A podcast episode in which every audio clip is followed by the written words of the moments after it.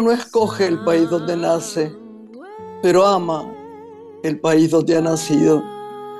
Uno no escoge el tiempo para venir al mundo, pero debe dejar huella de su tiempo. Nadie puede evadir su responsabilidad. Nadie puede taparse los ojos, los oídos, enmudecer y cortarse las manos. Todos tenemos un deber de amor un deber de amor que cumplir, una historia que nacer, una meta que alcanzar. No escogimos el momento para venir al mundo, no. Ahora podemos hacer el mundo, el que nacerá y crecerá la semilla que trajimos con nosotros. Gioconda Belli.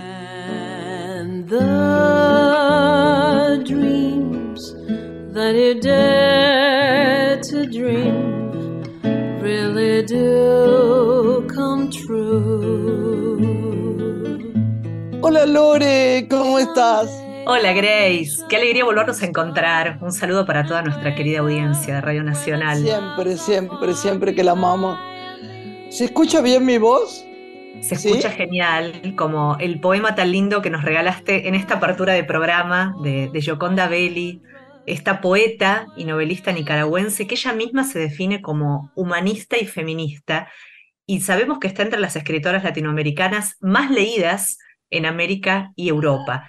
Vos sabés que eh, acaba de ganar el premio de poesía iberoamericana que le va a entregar la reina Sofía el 29 de noviembre en la Universidad de Salamanca. Y este es el galardón más importante que una poeta puede recibir, tanto en español como en idioma portugués. Así que hoy... Pero qué, alegría, qué alegría. Y, debo decirte que no fue sabiendo esto que lo pusimos, ¿eh? Vos lo sabés. Me llamó una amiga nuestra que adora la poesía, Sofi, y me dijo, te lo mando. Y te voy a decir la verdad, Lore, conocía poco de esta estupenda escritora. Voy a leerlo ¿eh? más. Yo conocía muy poco, solo sabía que tenía un fuerte compromiso político y un sentir femenino, que son los dos temas que trazan toda su obra poética. Así que bienvenida, Yoconda Belli, a esta apertura de programa y si te parece nos presentamos para recibir a nuestra invitada de hoy que nos traerá lindísima música. Graciela Borges es una mujer.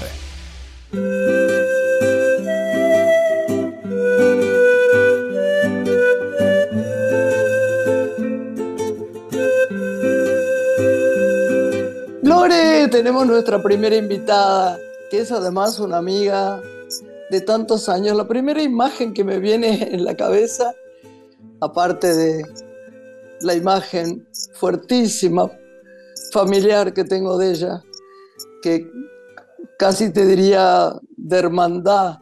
Su padre fue para mí como, como un padre.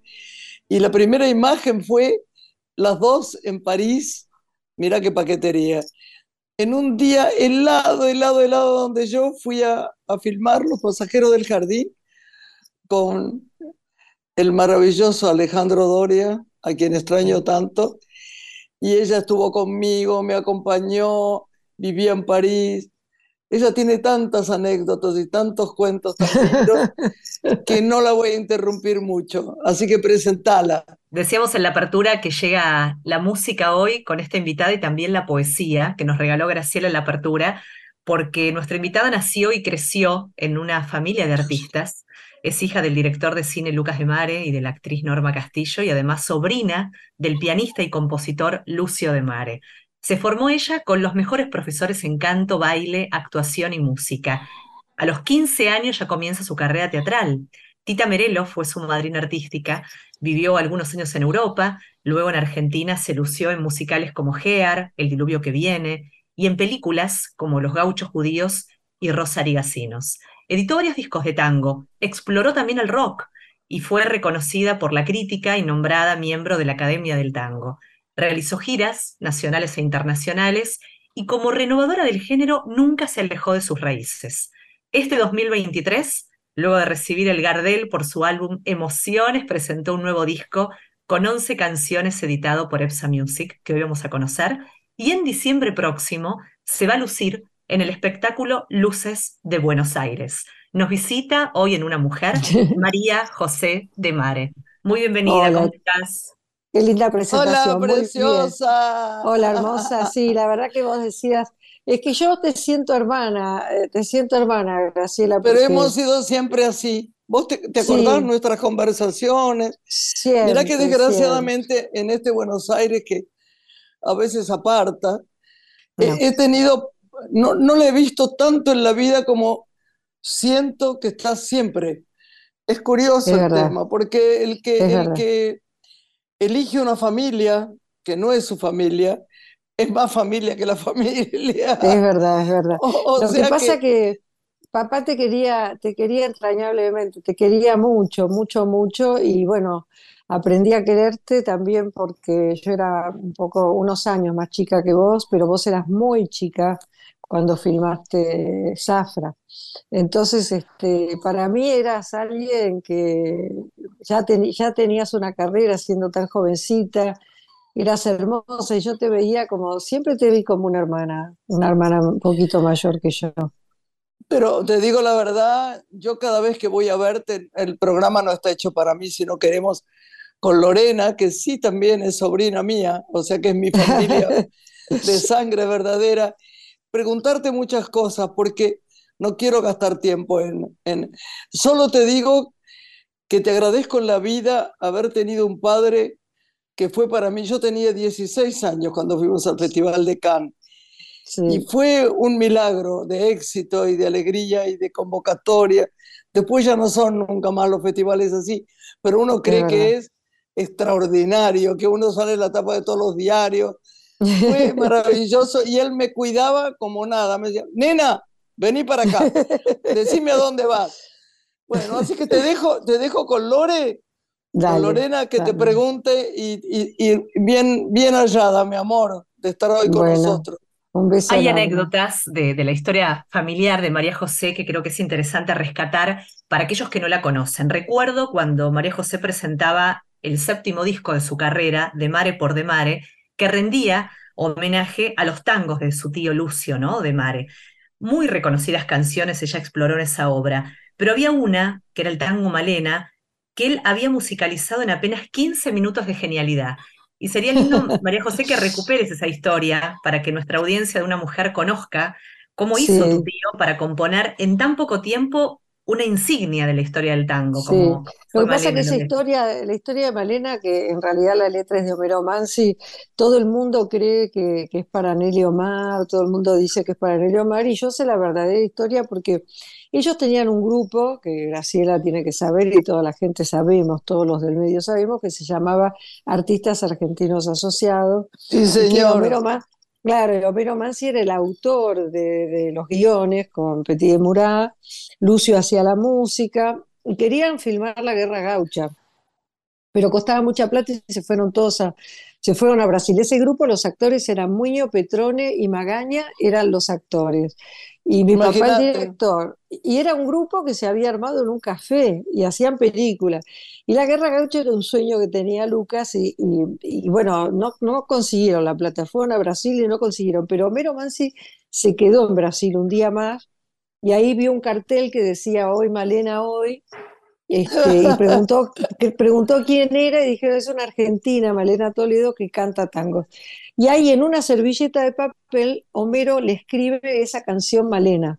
Cuando llega, como ya con Lucio venían haciendo, además de las películas, venían haciendo tangos, le da la servilletita de papel, no había pendrive, no había nada, le da la servilleta de papel y Lucio era muy desvolado y sabía que no la había perdido, pero no la encontraba, la servilleta. Increíble. te juro, y Homero lo llamaba todos los días, ¿cómo va Malena? Bien, y, Lucio le mentía porque no sabía. Un día le puso, le dio el ultimátum, le dijo, yo mañana necesito esa canción.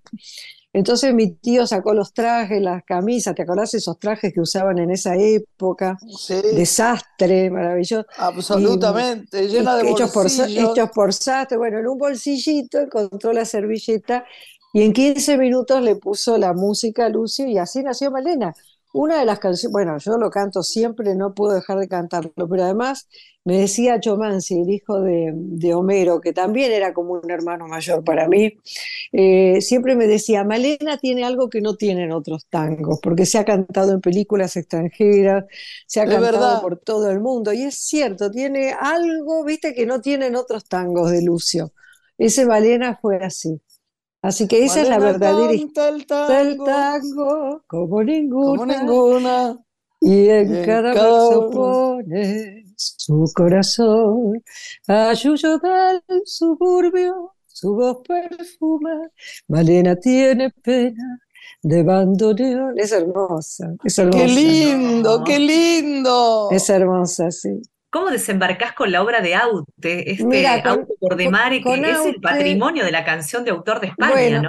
Luis Aute. Porque vos sabés a mí lo que me pasó con las canciones de Aute. Yo en mi adolescencia eh, tocaba la guitarra, estudiaba canto, a los 15 años empecé a estudiar canto, y mm, descubro primero la pintura de Aute, porque él fue un gran artista plástico, un gran pintor, y descubro sus pinturas, me empezó a llamar la atención lo que él dibujaba, lo que él pintaba, y descubro que es un cantautor. No nada conocido aquí, pero empecé a conseguir sus discos. Y cantaba las canciones de él, siendo yo muy joven. No había aparecido Serrat todavía acá. Una década después yo llego a España y estoy con la guitarra cantando una canción de Aute y me dice el marido de una amiga, me dice, qué raro que cantes a Aute porque acá eh, en Argentina nadie lo conoce. Ay, yo le digo, pero yo soy fanática de Aute y canto. Bueno, me dice, yo soy tío amigo de Aute. Al día siguiente me llama. Me dice, che, dice, Aute te quiere conocer porque no puede creer que haya en ah. Argentina que cante sus canciones.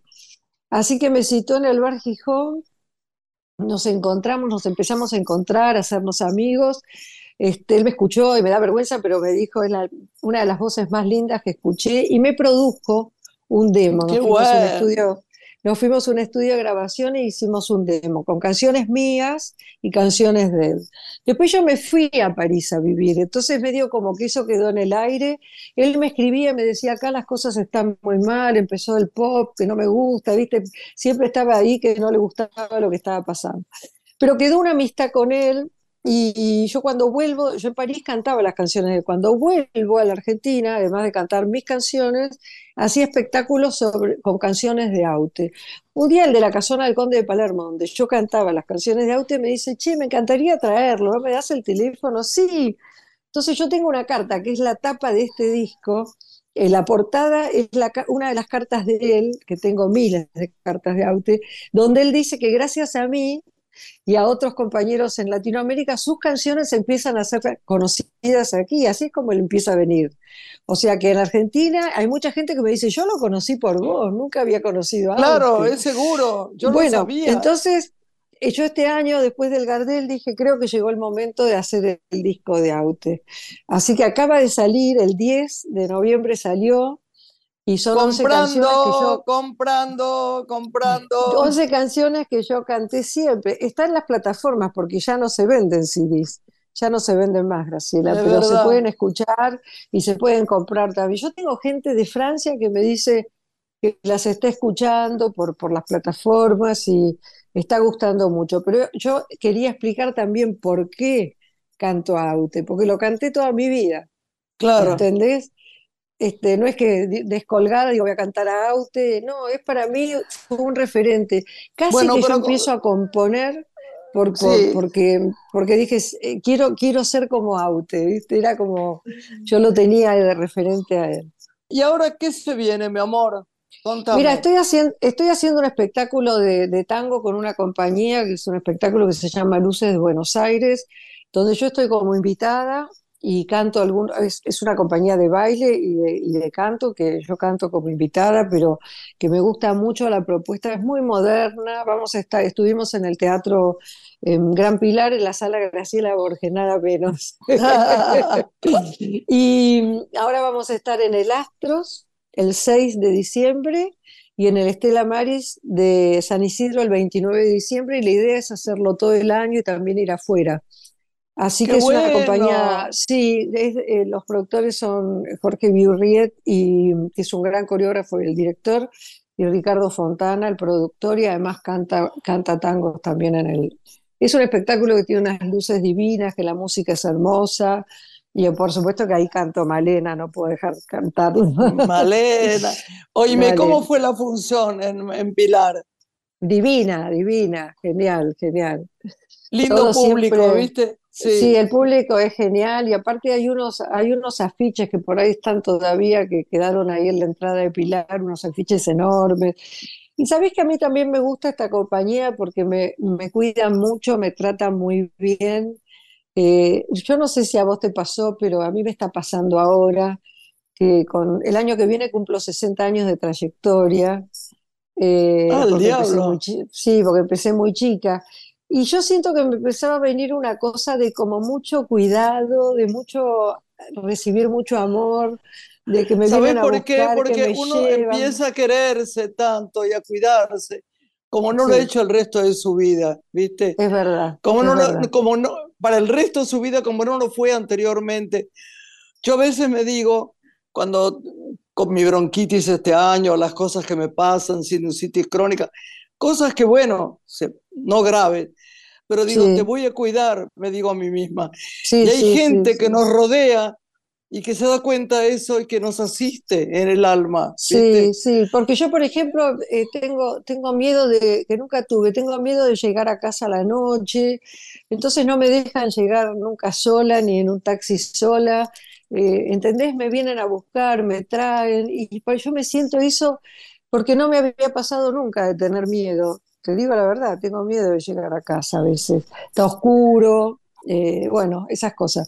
Pero por otro lado, yo soy muy positiva, soy meditadora, vos lo sabés, hace mil años, que desde los treinta y pico que medito, y eso me ha hecho a mí también un cambio en mi vida. ¿Sabés lo que pasa? Eh, yo me doy cuenta, María José, que sin meditar es un tema. Meditar quiere decir, meditar quiere decir nada más que observar, meterse dentro de su profundo silencio interior, una cosa que lo puede hacer cualquiera, porque la dramatización siempre es que es muy difícil meditar. no es difícil, es simplemente estar en un...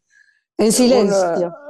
en silencio, escuchando tu profundo silencio interior y respirando, dejando que los pensamientos entren, pero no sosteniéndolos, soltándolos. Totalmente. Que entren y soltándolos. Y acomoda tanto los, equilibrios, el equilibrio. Totalmente. Eh, eh, tanto, tanto, que nos ayuda a vivir. Yo, por ejemplo. ¿Vos Graciela? Que, sí, mi amor. yo, yo, en momentos que he estado mal, que he estado muy ansiosa, que he estado. que me sentía que estaba descentrada. En momentos he, meditado hasta seis veces por día, porque es lo único que me vuelve a centrar, la meditación. Claro, si no, no, medito todos los días, pero no, eh, cuando estoy así... Claro, aunque no fuera más que dos, tres minutos, ¿no? Eh, no importa, cerrar los ojos y, y, respirar y pensar en positivo y si es negativo, no sostenerlo en la cabeza, porque la mente es muy mentirosa. Entonces siempre tratar de quedarse en el corazón, que como decimos siempre es el único lugar donde somos nosotros mismos, ¿no? Sí. Pero nos ayuda a vivir. Vos sabés, Graciela, que yo eh, empiezo a cantar tangos porque en la meditación me apareció el tango. Mirá qué loco. Mirá, eh, mirá. Yo, cantaba, yo cantaba rock y nunca quería cantar tangos, pero cada vez que estaba en televisión cantando una canción, eh, la gente me paraba por la calle y me decía, qué lindo tango cantó ayer. Y yo le decía, yo no canté ningún tango, pero esto era constante, la gente me veía cantando tango.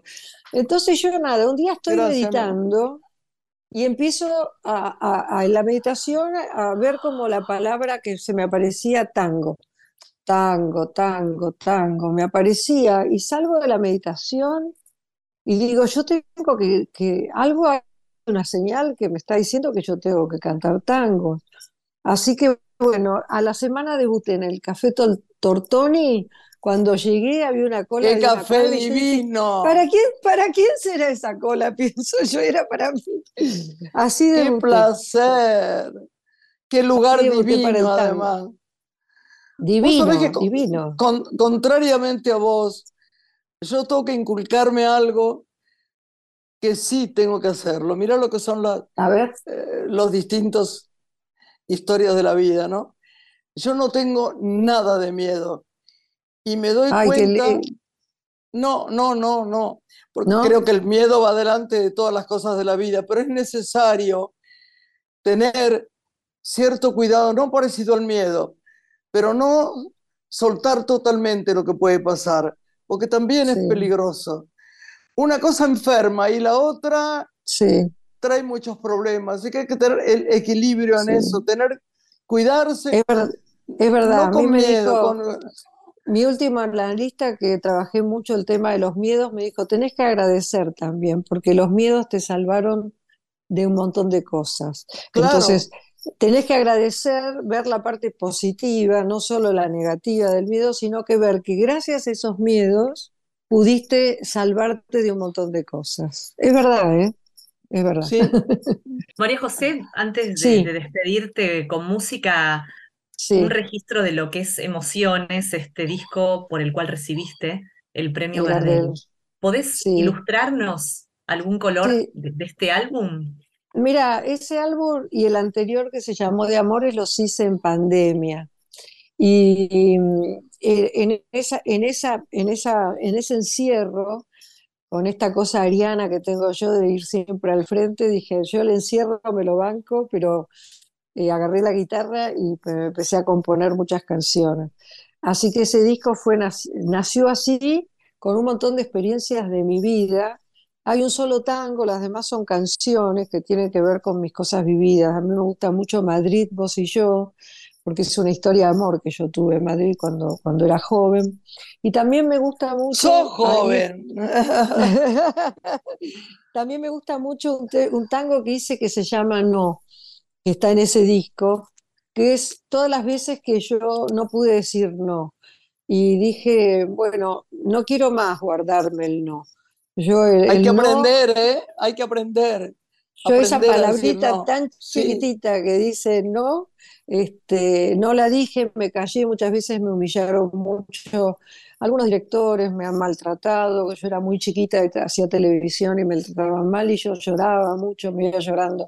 Muchas cosas, y entonces dije, no, basta de no, no es no, es no, No, es no, es es no. verdad. Va. Y después también en, en ese disco también está Violencia, que es un, que es un disco que habla de, de en algún momento fui una mujer golpeada y lo, lo puse en esa canción que se llama Violencia. Entonces ese disco tiene, no, por, no porque sí me dieron el Gardel, está con muchas cosas muy buenas y también dolorosas. Son emociones, Verdadera. por eso se Es llama, una por eso se maestría. llama, por eso se llama Emociones. Así que Qué me hizo muy bueno. feliz porque yo había estado nominada cuatro veces y lo quería ganar, te digo la verdad, lo quería ganar. Claro Así que este Claro que sí, cuando lo seguro. recibí este año, me parece que hace mucho, pero fue este año que lo recibí. Y fue un Luces de Buenos placerazo. Aires es, es tu presente, entonces recordamos Mi presente es. Luces de Buenos Aires. Sí, Están por tu entrada. En tu entrada pueden conseguir las entradas, así que los espero. Es un espectáculo hermoso de tango. Y además que escuchen el disco de Aute que se llama Aute por de Mare. Nos vamos escuchando Anda, Te, esta canción te de quiero, amor. María, te quiero. también te adoro, mando te besos adoro. enormes. Enorme, enorme. Besos a toda la familia, te quiero. Y bailá, por Gracias, favor, como cuando te vi en el- uno de los Sí, últimos yo shows, siempre. Bailabas, bailabas tan Yo siempre- lindo además. Yo bailo, yo bailo. Ahora estuve en el Festival de Tango, eh, ahora hace poquito en el Festival de Tango de Buenos Aires, y también soy una rockera cuando canto Me parece tango, bien. ¿viste? Me bailo todo. Se puede mezclar todo. Bueno, te queremos. Chao, mi amor. Man- Gracias, hasta Gracias. cualquier momento. yo también. Chau, chau. Un Gracias beso por la, enorme. gracias por la entrevista. Chao. Al revés, mi Chao. amor. Hacemos una pausa, Lore. Pausa y regresamos con Ahí una está. mujer aquí en Nacional. Dale. Anda, quítame el vestido, las flores y las trampas. Ponte la desnuda violencia que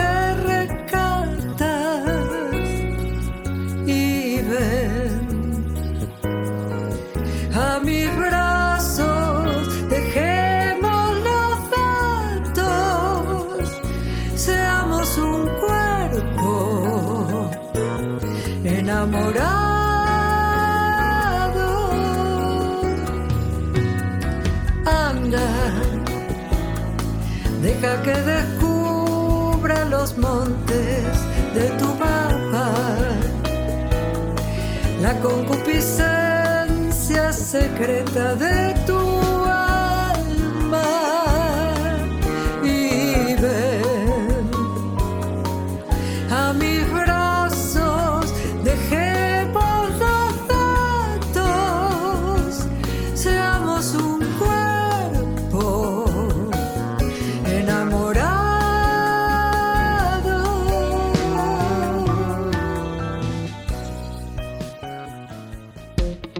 Una mujer. Con Graciela Borges. En la radio pública. Estás escuchando Una mujer. Con Graciela Borges. Somewhere over the rainbow. Segunda parte del programa. Placer Comenzamos enorme. con poesía. Qué lindo. Vos, vos sabés que, eh, Lore, hay un movimiento que lo empezamos, ¿te acordás? Con los shows que hacíamos y decíamos siempre, la poesía parece difícil. Uno cuando dice, ahora voy a escuchar poesía, uy, pero eh, cuando te van llenando las palabras y se meten en el corazón y en la cabeza y esto circula como hay, hay un movimiento de sangre, de inteligencia, de sensibilidad que circula mucho con la poesía. Y al principio, ¿te acordás que lo hablamos? Había como resistencias. Después la gente venía y nos preguntaba, ¿te acordás? Los poemas de Díaz Vilariño, ¿cómo los puedo tener? Los puedo traer desde eh, los poemas de Mario Benedetti. Todo lo que hablamos en el show fue fantástico. Y ahora, el otro día la escuchaba a la chiquita Ortega, que es una fana de la poesía, hablar de lo que es la nueva poesía. Y sabes qué, además de todo, la poesía que es, es sanadora, es sanadora. Es como meditar, es como si vos decís un poema y hay algo que vive dentro tuyo que te hace quedarte en tu profundo silencio interior. Es increíble, pero es así. Yo tengo un poema acá. ¿Qué te Presentamos a la parece? invitada y la honramos con tu poema Para darle la bienvenida. Bueno, ella es poeta, es referente de la nueva poesía moderna latinoamericana, es además actriz, profesora de inglés, traductora literaria, y sus tres pasiones que la definen son la traducción, la escritura y el teatro. Su cuenta La Quinta ha obtenido una mención especial en un certamen que organizó la Biblioteca Popular José Ingenieros. Cuando despertemos es su primer poemario, Más que nunca vivos, su primera novela ilustrada. Pozo Ciego, su segunda novela, Una noche entera, su segundo poemario, que aún se encuentran inéditos. Y su tercera novela es Colectivo, que está en busca de editorial. Nuestra invitada es Valeria Wall, a quien le damos la bienvenida con la poesía que nos regala. Mira, mira, mira cómo es, se la regalamos a ella con una voz de hoy. Ya sabemos que en los últimos tiempos no viene muy bien, pero en fin, con amor. Una planta se marchita a pesar de mi esmero. Nunca me dio bien la jardinería. La ventana de mi vecino se desdibuja a través de la lluvia. Siento las gotas caer sobre un patio que adivino desde la silla de mi comedor. Silencio de mañana de campo en la ciudad. Me cebo otro mate y pienso que soy afortunada. Qué precioso, qué ¡Ay, precioso. qué lindo! ¿Cómo lo leen? Hola, preciosa. Hola, Grace, ¿cómo estás? ¡Ay, qué emoción! ¡Qué emoción! Nada. Además, no podemos contar, pero somos familia, además. Así que acá tenemos una unidad. Te dejo con, porque si no voy a meter la pata, te dejo con mi sobrina, otra de la familia, Lorena, Hola, que también, ¿Cómo que estás, también Verónica? ama mucho la poesía. ¡Ay, qué emoción! ¡Qué lindo todo esto! Nos gustaría conocer cómo podés eh, definir, ilustrar este nuevo movimiento de poesía moderna latinoamericana? ¿Qué poetas se reúnen? ¿Qué poesías este, están desplegando, ¿no? Estas poetisas.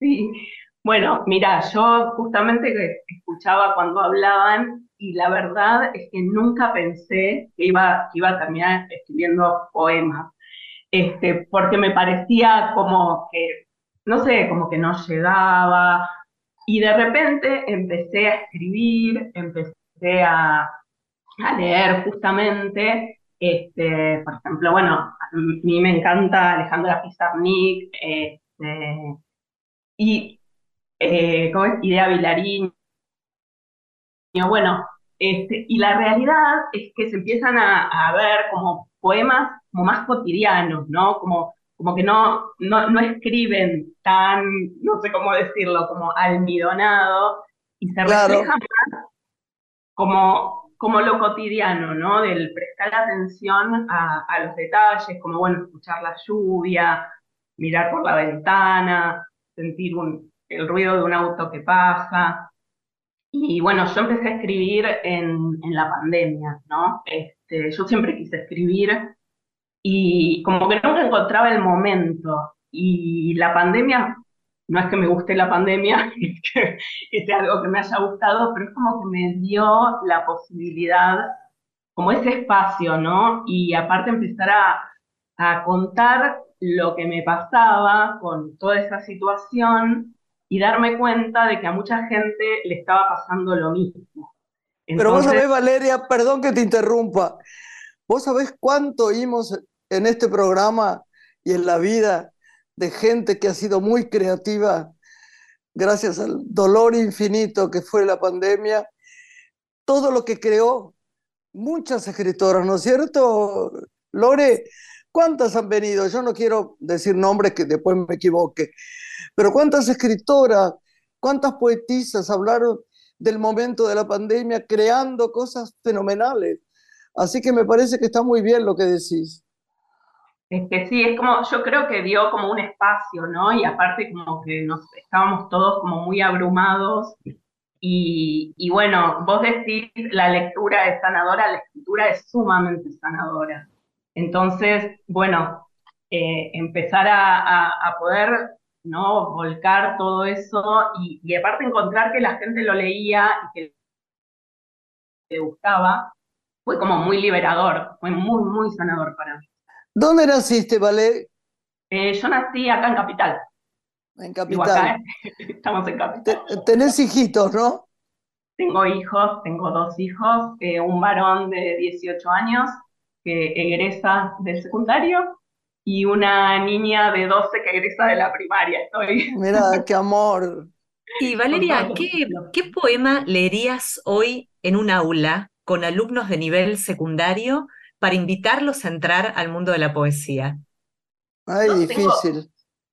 no, tengo elegidos dos. Hay uno que me gusta mucho, eh, y pero voy a leer primero uno que para mí el tema fue así, cuando yo empiezo a, escribir, porque bueno, empecé a escribir de, todo, ¿no? Bueno, cuentos, novela, todo. Y me pasaba que posteaba algo y la gente pensaba que era algo que me pasaba a mí.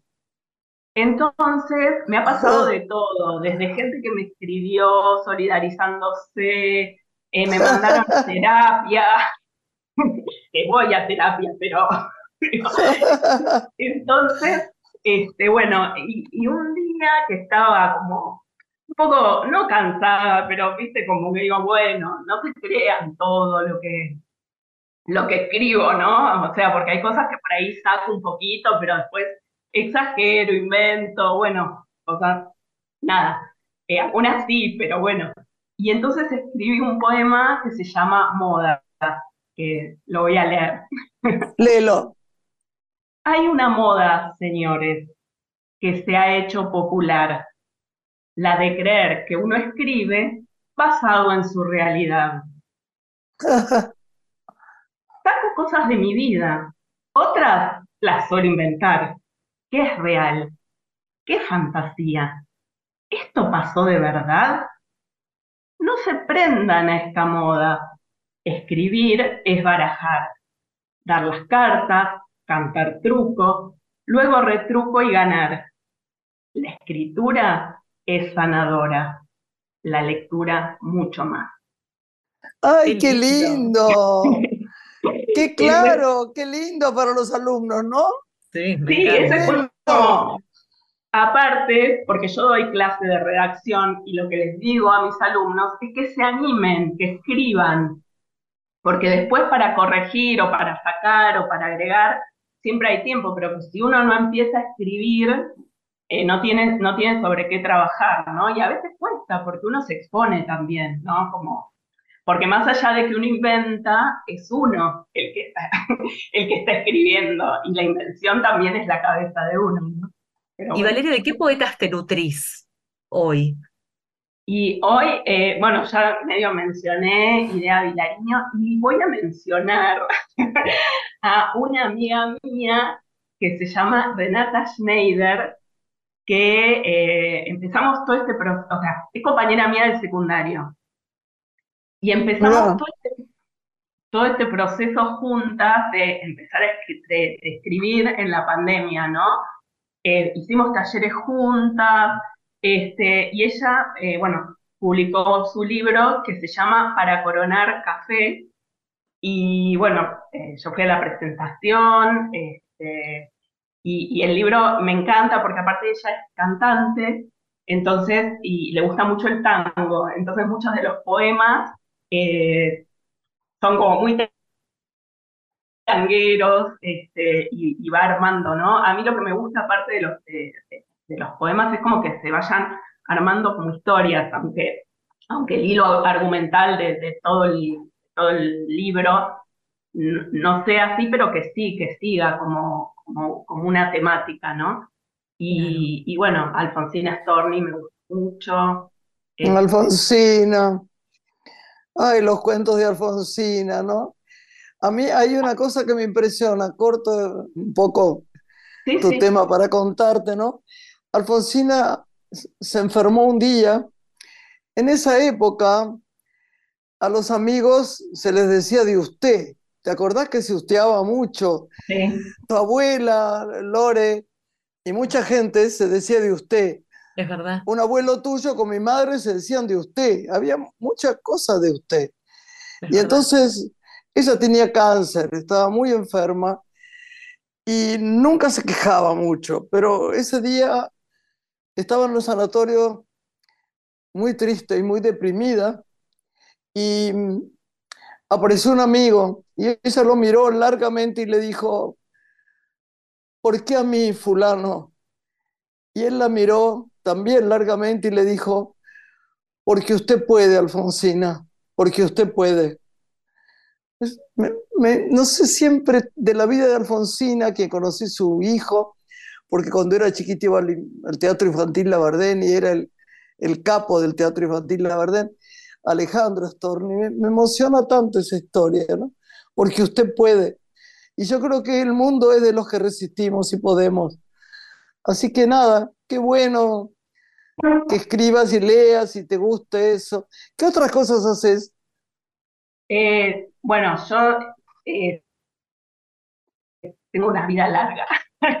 Soy, eh, empecé, soy actriz, soy egresada de lo que era la ENAD en ese momento, Mirá, que hoy es la UNA. Sí, la ENAD, que era Escuela Nacional de Arte Dramático, cuando, cuando yo lo hice. mirá. Sí. No, yo, mira, yo fui al Nacional Buenos Aires y cuando estaba terminando y dije que quería ser actriz, nadie la podía creer. Pero bueno, justamente que te contaba esta compañera mía del secundario, éramos como cinco chicas que todas nos dedicamos al arte de distinta manera. Se ve que, que bueno, ya éramos grupo ahí en, en secundario y después, bueno, seguimos eh, cada una, ¿no? Como su historia. Y mm, entonces dije que quería ser actriz y mi, como que era, en ese momento todavía se creía que, eh, que no te iba a dar plata, que, que es verdad, pero, pero bueno, era una carrera que no te iba a dar dinero. Todo no da que- mucha plata. No vas a creer que la radio da plata. Pero yo lo que dije en ese momento, te estoy hablando del año 88, y yo dije, estaba todo mal, entonces dije, para morirme de hambre, me muero de hambre haciendo lo que me gusta. Y creo que esa fue siempre mi, mi temática, ¿no? Porque siempre me gustan cosas como que no dan mucho dinero. Bueno, y entonces este, estudié arte dramático, eh, hice, y después es como que, no sé, eh, no sé si es porque soy un perfil un poquito más bajo, bueno, como que no enganché en un instituto de inglés y empecé eh, como secretaria y terminé dando clases de inglés. Muy bien. Sí, bueno, quise hacer el profesorado, pero mucho no me gustó y me pasé al traductorado. Y soy traductora, o sea, soy eh, egresada de, de Lenguas Vivas Juan Ramón Fernández, donde soy traductora literaria y técnico-científica. Y por supuesto, me gusta más la traducción literaria, que es lo menos plata da. O sea, las traducciones técnico-científicas hago también, o sea, si, si sale, pero a mí lo que me gusta es la traducción literaria. Después, este, bueno, eh, empecé a estudiar lengua de señas. A mí todo lo que tenga que ver con idiomas me, me fascina, me parece súper interesante. Empecé a estudiar lengua de señas, empecé la carrera Ah, mirá. sí, de intérprete, bien. pero muy difícil, muy Muy. difícil. Y ahora estoy terminando y por ahí tengo un título intermedio, o sea, hice un año de asesora de equipos de interpretación, que eso sería, pero hoy justamente me acabo de anotar en la UNA, en la carrera de eh, licenciatura en artes de la escritura. Así que Mirá. bueno, sí, sí, sí, esa sería. Valeria, ¿cómo encontrás el escenario para editar poesía de los nuevos poetas que surgen? ¿Hay un movimiento de editoriales independientes que los esté editando, que los acompañe en, en ese proceso? Sí, sí, sí, hay, hay un montón, hay un montón. eh, tenés eh, Diotima en este momento, está, viste el, el libro que, que yo publiqué, eh, Cuando despertemos, que es de Ediciones Ruinas Circulares, yo se los muestro a ustedes. Este, que, que bueno, ese lo, lo publiqué yo, o sea, este, pues tenés dos maneras de publicar libros, que son eh, auto, autopublicar o, bueno, un editorial lo vea. Yo hice las dos cosas. Este, y en este editorial eh, tuve como mucho apoyo. ¿Cómo? Ah, perdón. Eh, tuve mucho apoyo de, de la editora, o sea, vos mandás tu, tu texto, eh, cuando es una editorial así, como que tienen una línea editorial, bueno, se fijan si tu texto puede ir con la editorial, si, bueno, si, están, si ellos quieren publicarlo también Sí. pero la, la edición la pagás vos.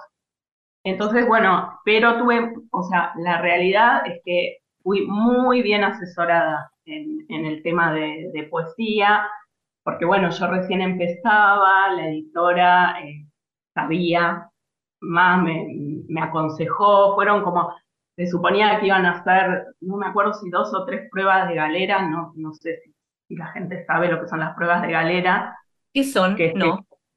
eh, ellos, este, ellos no te corrigen tu texto, porque es tu texto. Claro. Ellos te sugieren. Entonces, vos, con las sugerencias de ellos, ves qué modificas y qué no, y aparte O que vos- no, o que no, pasa siempre, Lore. Es impresionante porque tengo amigos que escriben que se ponen muy mal en ese momento. Es muy difícil aceptar. A veces lo aceptás y lo entendés en el corazón y otras no. No, y hay cosas que uno, porque este, es como, es como un ida y vuelta con el editor, eso está muy bueno, porque vos vas hablando y por ahí, bueno, y por ahí hay cosas que, que sí, que después te las explican o que vos les, les explicás y le decís, mirá, yo quise hacer esto y el editor lo, lo acepta. Y también vos ves, porque lo lees, o sea, ves ahí todo el, el libro, digamos, en un PDF, porque siempre algo se pasa. Entonces lo, lo vas viendo. Entonces vos mandás eso, pero vos no lo tocas porque es un PDF. Entonces vos mandás en un Word todo lo que querés cambiar o lo que aceptás o no aceptás. Y ellos te lo vuelven a mandar. Eso se supone que se hace tres veces. Tuvimos como cinco pruebas de galera porque yo soy una obsesiva y, trabajo con gente que es tan obsesiva como yo, entonces, bueno, hubo, hubo mucha, hubo más pruebas de galera de las que habíamos hecho. No sabes lo que me gustó, lo que nos gustó a todos que estuvieras con nosotros. Sos preciosa, luminosa, me da mucha alegría. Creo que voy a seguir leyéndote y quiero que me mandes todo, porque siempre vamos a decir tus poemas acá. Te mandamos un beso enorme, enorme. Muchas gracias por la lectura de mi poema de, que era Mañana la lluvia. que me encantó. Gracias, mi amor. Te queremos. Gracias, Valeria. Gusto. Hasta siempre. Enorme. Gracias. Nos hablamos. Gracias. Chao. Adiós, Lore. Hasta la semana que viene. Nos vamos con música, escuchando Juana Zurduy. Muy bien. Buena para todos. Gracias. Buena semana. Chao. Chamamá, quitañimjeta. Kuna pachateji wasa. Cañanta pjañan. Taki marca nakata. Juana Zurduy, flor del Alto Perú. No hay otro capitán más valiente que tú. Oigo tu voz más allá de Jujuy. Y tu galope audaz, doña Juana Zurduy. Tierra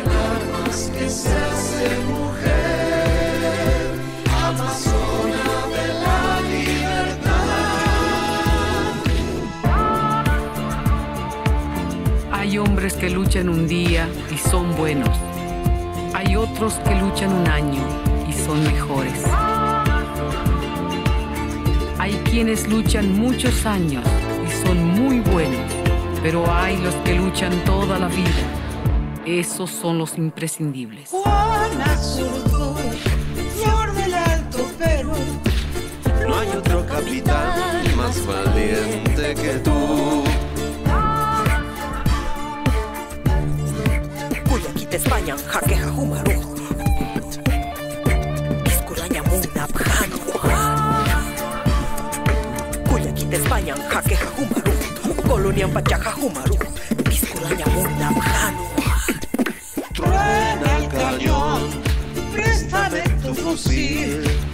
Que la revolución viene oliendo a jazmín. Tierra del sol,